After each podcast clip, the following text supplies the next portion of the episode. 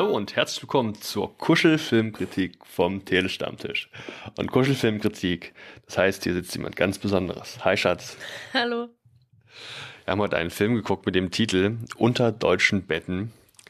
Geht 100 Minuten lang und ist vom Regisseur Jan Fese, der uns ja eine Buchverfilmung erzählt, die ähm, letztlich in einer, ja, ist eine Filmkomödie, oder? Genau. Wie oft hast du so gelacht?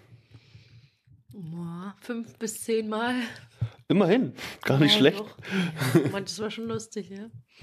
Ja, also vielen Dank. Wir haben hier diesen Film, der wie gesagt ab sechs Jahren freigegeben ist, ähm, vorab als äh, DVD bekommen und dürfen den heute rezensieren. Und ja, was ist die Handlung? Worum geht's eigentlich? Geht um Linda Lehmann, ne?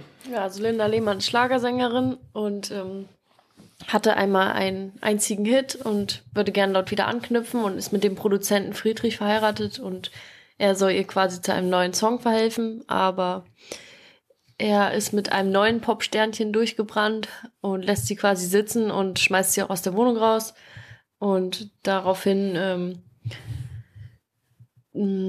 mh, fängt die Linda an zu putzen, weil ähm, sie ihre Putzfrau quasi getroffen hat und die sie bei sich kurz aufnimmt und dann durch einen Zufall ähm, ja hilft sie ihr quasi beim Putzen und denkt quasi über ihr Leben nach und die Justina, so heißt ihre Putzfrau, die vertuscht ein bisschen ihr Leben als Putzfrau ähm, und schickt ihrer Nichte immer Videotelefonate, wo sie vor einem Pool liegt oder in einem teuren Bett. Ähm, genau, um halt nicht bloßzugeben, dass sie ähm, Putzfrau ist. Ja, Also während die eine, die äh, Veronika Ferres, die eben diese Linda Lehmann spielt, aus einem Leben des Luxus gerissen wird, weil sie offensichtlich da selbst nicht viel für beigetragen hat, sondern immer irgendwie von ihren Männern abhängig war oder von ihrem Produzenten. Also währenddessen sie das quasi vollkommen verliert und auch sonst erstmal irgendwie einen Halt im Leben suchen muss und da irgendwie auch das Geld schlichtweg fehlt, also kann eben nicht zur Bank gehen und eben äh, Geld abholen, haben wir auf der anderen Seite eben diese ähm, Justina Polanska, ähm, die übrigens auch die Autorin ist, die die Buchvorlage geschrieben hat. Nee, Quatsch. Justina Polanska ist die Figur aus dem Buch und das Buch wiederum ähm, unter deutschen Betten ist geschrieben von Holger Schlagpeter, so rum. Genau. Selbe Figur, genau. Und äh, bei der ist wiederum so, also die kommt eher aus wirklich sehr ärmlichen Verhältnissen und ähm, ja, träumt eben von einer besseren Welt und äh, ja, eben ihre Erlebnisse als Putzfrau, die, die schreibt sie auch auf, sie für Tagebuch. Und ähm, ja, dann kann, vielleicht kann man noch erwähnen, es gibt da auch noch eine Handvoll Nebenfiguren, die ich jetzt vielleicht auch wirklich nur am Rand mal, mal erwähnen möchte, mit denen die ähm, Justina quasi in einer WG lebt. Ja, das ist einmal der Rami, gespielt von Eray Egelmes, den kenne ich jetzt persönlich nicht. Der ähm, Friedrich Berger, also der Produzent von ähm, der Linda wird gespielt von Heiner Lauterbach, ist äh, zusammen mit Veronika Ferrer sind das wahrscheinlich die beiden bekanntesten Schauspieler im ganzen Film und viele weitere. Äh, unter anderem ist mir jetzt persönlich häufiger aufgefallen der Milan Peschel, der hier den Ingo spielt. Das ist so eine Art Hippie, der wohl auch bisschen Musik mitproduziert und so ein bisschen den DJ macht. Ähm, den habe ich jetzt zuletzt gesehen bei Lukas äh, und der Lokomotivführer. Da war der, ähm, also Jim Knopf und Lukas der Lokomotivführer, da hat er eine Rolle gespielt. Oder ähm, habe den auch schon gesehen beim Tatortreiniger. Also das wird dem einen oder anderen da draußen auch noch was sagen. Wer von diesen ganzen Charakteren war denn der, der deiner Meinung nach der sympathischste gewesen ist? Also ich fand die Veronika Ferres wirkte schon zeitweise sympathisch. Also meinst du jetzt von Schauspielern her oder von den Figuren im Film? Sowohl als auch. Okay, also klar, die Figur im Film von der, also die Linda Lehmann fand man irgendwie schon manchmal ziemlich strange und auch so ein bisschen abgehoben. Mm, Die Justina Polanska fand ich auch sympathisch. Also man konnte sie schon irgendwie verstehen, aber auf der anderen Seite hat man sich auch gedacht, naja, warum spielst du deiner Familie sowas vor? Also, ja, war schon sympathisch. Ähm, Den Rami fand ich auch ganz sympathisch, also ihren Mitbewohner. Ähm, aber ich glaube, das ist jetzt so, wie es die Schauspieler, also die Filmregisseure und so weiter auch wollten. Also klar sollte der Friedrich unsympathisch sein und die Bibi auch. Also seine neue Flamme. Hm. Die Linda ist ja so ein bisschen verpeilt. Also wir merken schon, die ist nicht gewohnt, selbst mal zu putzen, weil sie dann wird ja eben, macht der einen auf Putzfrau, um sich da das, den Lebensunterhalt zu verdienen. Und äh, dabei geht gehörig viel schief, weil sie es eben nicht gewohnt ist, auch mal die anzupacken und da selbst mal irgendwas zu klären. Es gibt jede Menge Humor, der so ein bisschen slapstick-mäßig ist. Ähm, keine Ahnung. Im, sie versucht dann zum Beispiel im Haus einzubrechen irgendwann und bleibt dann da in der, in der mhm. Klappe in der drin hängen. hängen. Und ähm, das ist schon sehr ein bisschen auch absurd. Mm, und natürlich viel. trägt sie dabei ein enges Lederoutfit, mm. äh, wo man den Fokus toll auf ihren Po setzen kann von der Kamera her. Generell finde ich, ähm, wird viel damit gespielt. Also es ploppt natürlich auch mal äh, die Bluse auf und dann sind, also man sieht jetzt keine Brüste, aber man sieht halt einfach, dass die Brüste die Bluse zum Aufploppen bringen und ähm, wird schon auch viel Fokus auf den Körper von Veronika Ferres gesetzt, mhm. die sich übrigens durchaus sehen lassen kann. Also ja, ist eine, eine hübsche Frau. Mhm. Das haben wir so generell vom Humor. Du hast jetzt gemeint, du konntest äh, da gelegentlich lachen. Fandest du ihn witzig? Würdest du ihn empfehlen?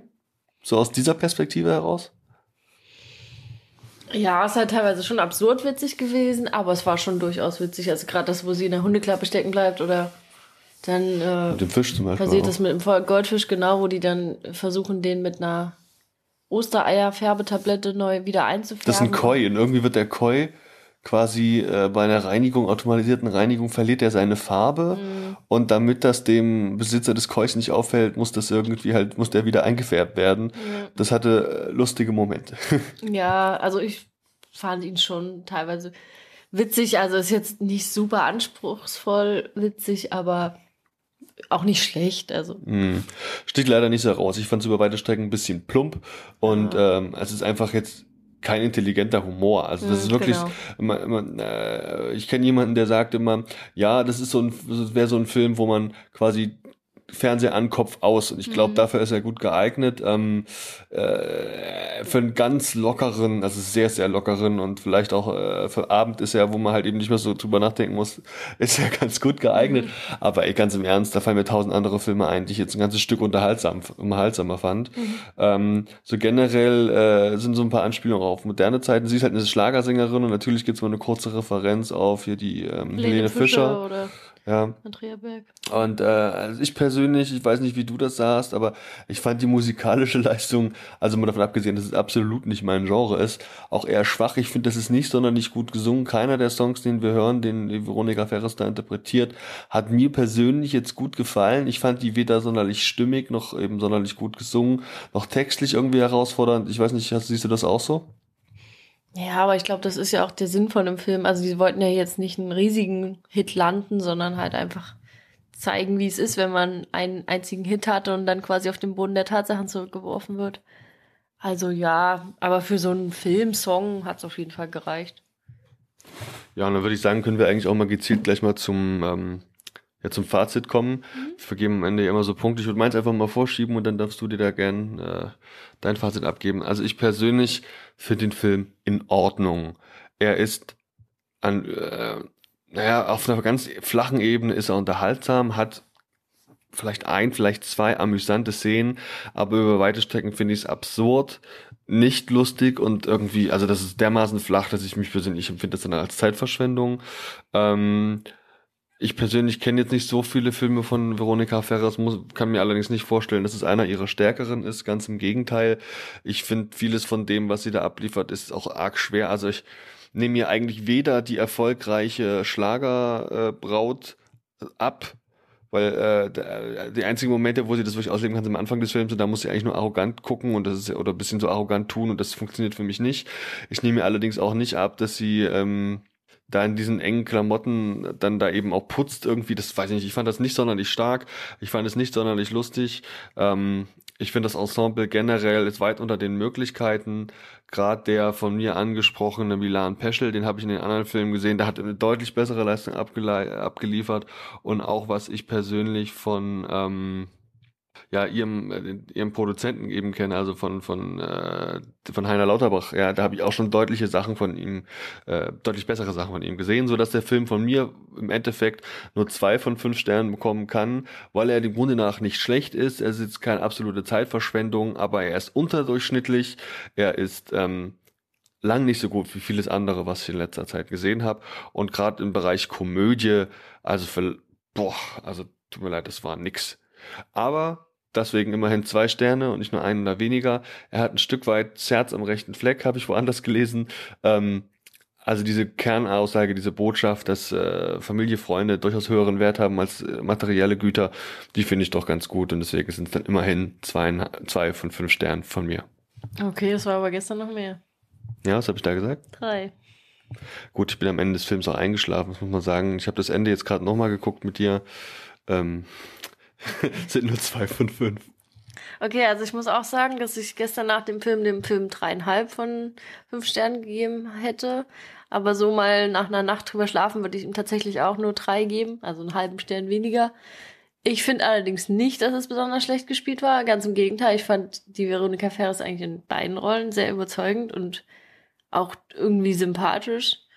Mm, ich fand auch den Milan Peschel eigentlich ganz gut, muss ich sagen. Ich fand das witzig, dass der so Dreadlocks aufhatte. Ähm, und ich weiß jetzt nicht, was du damit meinst, dass er besonders schlecht gespielt hat.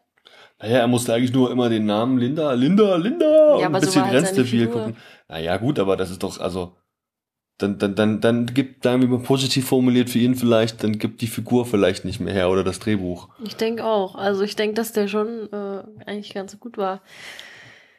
Ähm, ja, aber es ist halt, für mich sind Filme immer, ich beurteile die mal danach, ob ich mich gut unterhalten habe oder nicht. Und ich würde den Film auf jeden Fall also ich bereue jetzt nicht, den Film geguckt zu haben. Ich fand den eigentlich ganz unterhaltsam, ganz nett, aber halt, weil ich momentan eher nach Filmen suche, bei denen man einfach mal abschalten kann und äh, die einmal für zwei Stunden quasi aus dem Alltag rausreißen. Von daher fand ich den eigentlich ganz nett. Aber klar, man sollte ihm jetzt nicht so viel inhaltliche, also er ist inhaltlich nicht der anspruchsvollste, das stimmt schon. Und ja, von daher nur drei von fünf Sternen. Ja, prima. Ähm, wenn ihr also genau so einen Film sucht, dann guckt doch mal in die ähm, DVD- und Blu-ray-Regal eures Vertrauens oder beim Streaming-Anbieter eures Vertrauens, denn der Film kommt jetzt am 22. März eben auch fürs Heimkino raus. Und wenn ihr wollt, dann schaut doch einfach mal rein. Vielen Dank, dass ihr uns heute zugehört habt. Wie immer freuen wir uns über Feedback, sowohl auf YouTube, Instagram, Facebook oder Twitter. Könnt ihr uns gerne unter äh, den entsprechenden Beitrag drunter hauen, wie euch der Film gefallen hat, wie euch unsere Kritik gefallen hat und ob ihr mehr von unseren Kuschelfilmkritiken hören wollt. Vielen Dank, ciao. Tschüss.